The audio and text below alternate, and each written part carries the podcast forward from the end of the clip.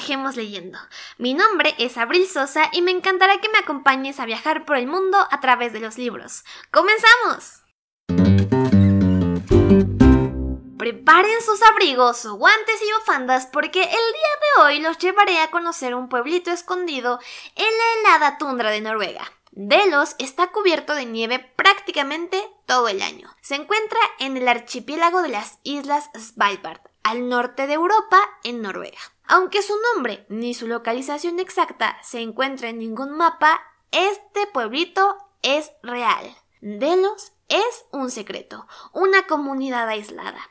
Cuenta con apenas mil habitantes que viven en casas idénticas, pintadas de distintos colores, eso sí, y con tejados puntiagudos. Cuentan con dos pisos cada casa y un sótano, el cual conecta con el resto de la ciudad subterránea. Durante los meses de invierno, cuando la temperatura desciende hasta menos 15 grados centígrados, la vida transcurre en los túneles, un laberinto arquitectónico que permite que los habitantes salgan de sus casas para relacionarse con los vecinos y pasear sin sufrir las inclemencias del frío polar. En Delos hay tres normas. Nadie es más importante que nadie. Todas las respuestas las tienen los maestres.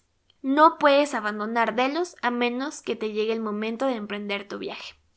Bueno, para que entiendan las tres reglas de Delos, les tengo que decir que los maestres son más o menos como los guías espirituales de la comunidad de Delos y a ellos puedes acudir para realizar preguntas o más bien para obtener respuestas ya sea de dudas eh, existenciales, académicas, sobre la cosecha, sobre la manera en la que tienes que eh, hacer ciertos trabajos en Delos, porque pues bueno, es una comunidad autosustentable, entonces aquí se trabaja para poder comer eh, de las mismas, digamos, de las mismas tierras de Delos, pues.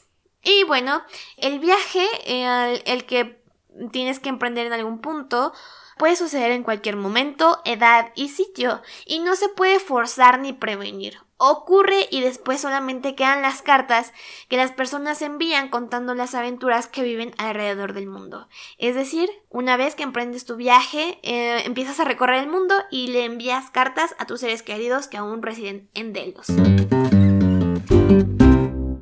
boleto de avión para viajar a Delos lo encuentras en el audiolibro de ficción En Delos no puedes morir es una novela del escritor español Javier Ruescas, quien se dedicó a escribir y grabar el audiolibro durante la contingencia sanitaria de este 2020. En ella acompañaremos a Oliver a descubrir las grandes verdades de la vida. En Delos se ignoran muchas verdades. La más importante, la posibilidad irrevocable de morir. Ay amigos, bueno, ¿qué les cuento? Decidí hacer esta primera opinión sin un guion previo porque em, quiero de verdad darles mi opinión más sincera acerca de Delos. En Delos no puedes morir. Y pues decidí que la mejor manera era simplemente contarles mi historia como si fuera de tú a tú y dejarme llevar por los sentimientos. Vamos a ver qué tal sale, vamos a ver si les gusta.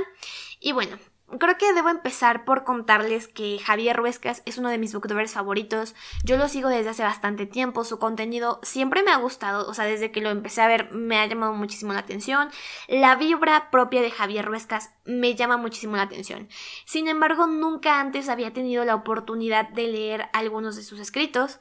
De hecho, pues básicamente no he leído ninguno, solamente he escuchado este audiolibro que acaba de sacar hace poquito tiempo. Eh, bueno, les comento. La idea de este audiolibro surgió básicamente porque Audible, esta compañía de pues audiolibros y podcast eh, de Amazon, le propuso a Javier que pues escribiera un libro para que lo pudieran publicar aquí en esta plataforma. Em, y bueno, la idea de Javier, o más bien lo que Javier hizo cuando esta oportunidad se le puso enfrente, es rebuscar en su eh, larga lista de ideas que están germinando y por fin, en, en, medio de esta pandemia, pudo darle forma y pudo moldear perfectamente una idea que se generó em, justamente después de que salió esta noticia en la cual se decía que en Svalbard, que es una, pues como, como les dije al principio, es un archipiélago que está en Noruega, pues bueno, que ahí en Svalbard no puedes morirte. ¿Por qué? Porque en Svalbard hace tanto frío que de verdad los cadáveres no se descomponen tan rápido como estamos acostumbrados. O sea, incluso em, salió la noticia de que desenterraron a un hombre que murió aproximadamente en la, en la década de los 20 del siglo pasado y que em, el virus que lo atacó y el virus por el cual murió seguía vivo. Vaya, o sea, estaba ahí criogenizado prácticamente y que pues por eso era tan grave morirse, o sea, no es que no es que estuviera realmente prohibido, sino que la muerte ahí era como augurio de pues ya saben ustedes todo este tipo de cosas que atraen los cadáveres, ¿no? Cosas malas, insectos, malos olores y bueno, em, lo que Javier se quedó, o más bien la idea que esto le trajo a Javier fue cómo sería vivir en una comunidad en la que no estuviera, en la que no, no fuera permitido morir. No porque no te fueras a morir realmente, o sea, no, no es que en este libro la muerte no exista, sino más bien que la idea y el concepto de morirse no existe para los habitantes de Delos. ¿Esto qué quiere decir? Mm, que la comunidad en la que ellos viven está tan bien organizada que las personas realmente no saben, no entienden y nunca han escuchado siquiera de la palabra morir, muerte, sus derivados, ya saben. Entonces, esto me lleva a contarles más bien como la otra parte de la idea. ¿Por qué quisiéramos nosotros formar una comunidad en, en, la cual nuestros habitantes vivieran en un engaño, en la cual ellos creyeran que nunca van a morir? Pues bueno, Aquí tenemos la respuesta en esta novela. Em, resulta que después de las eh, pandemias, más bien, que subsecuente a la pandemia del 2020 hubieron otras pandemias y que la gente estuvo tan devastada por todas estas muertes, por todas estas bajas, de gente que quería, de gente que amaba, de todas las personas importantes, de todas las personas que murieron, en fin, eh, pues las personas estaban tan devastadas y no querían em, entregarles esta realidad a su descendencia. Entonces lo que hicieron fue buscar un lugar aislado, un lugar en el que pudieran subsistir, en el que pudieran vivir bien, en el que los virus y todo, todo este tipo de contingencias se evitaran. La idea de Delos surge básicamente por eso, porque la gente estaba tan dolida eh, al haber perdido tantas personas en estas pandemias Em, que deciden hacer esto, deciden que es un último grito de humanidad, la cosa más noble que se pudiera hacer para un ser humano. Y la verdad es que al principio esta idea me pareció muy buena, o sea, dije, imagínate vivir toda tu vida, o sea, tal vez esto ya suena un poco más feo, ¿no? Pero o sea, realmente imagínense vivir engañados y vivir en un mundo de fantasía en la cual tus únicas preocupaciones son estudiar e ir a trabajar para poder subsistir, platicar con tus vecinos, bla, bla, bla, e, y esperar que te llegará el momento de, de, emprender el viaje, ¿no? Porque pues evidentemente nosotros ya podemos ir hilando las ideas y decir que cuando estas personas morían, eh, los maestres, que son las personas que controlaban el, la, la, comunidad les decían que emprendían realmente un viaje, que se iban a conocer el resto del mundo, porque evidentemente para, para sostener esta mentira, eh, la comunidad tenía que aislarse, tenía que estar totalmente digamos, separada del mundo real. Entonces aquí en Delos no había visitantes, no había extranjeros. Eh, las únicas personas que, que, entraban ahí eran las personas del correo que llevaban las cartas supuestamente escritas por las personas que habían abandonado Delos para empezar su viaje o sus viajes.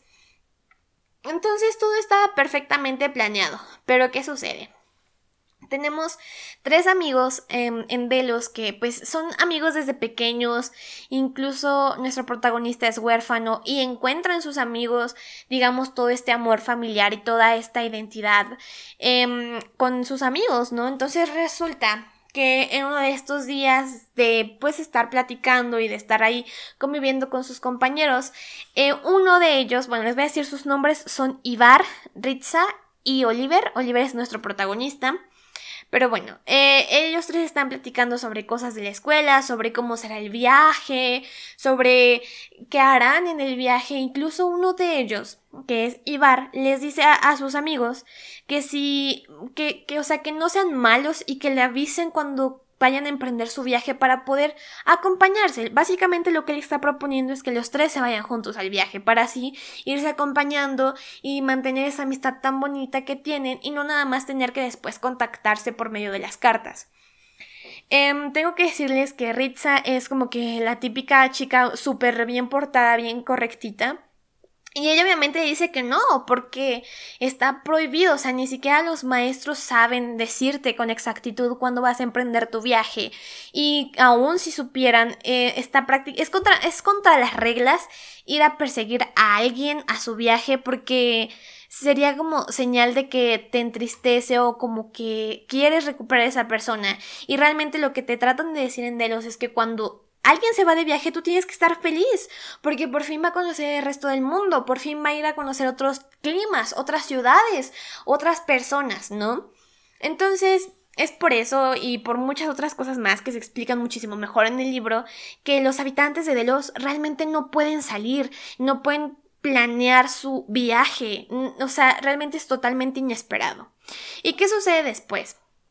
Bueno, em, una vez que estos amigos em, ya hablaron de esto y concordaron en que en que bueno, por lo menos Oliver e Ivar sí van a avisarse cuando hagan su viaje y que esperan que Ritza se les una en algún punto, eh, pues se van, ¿no?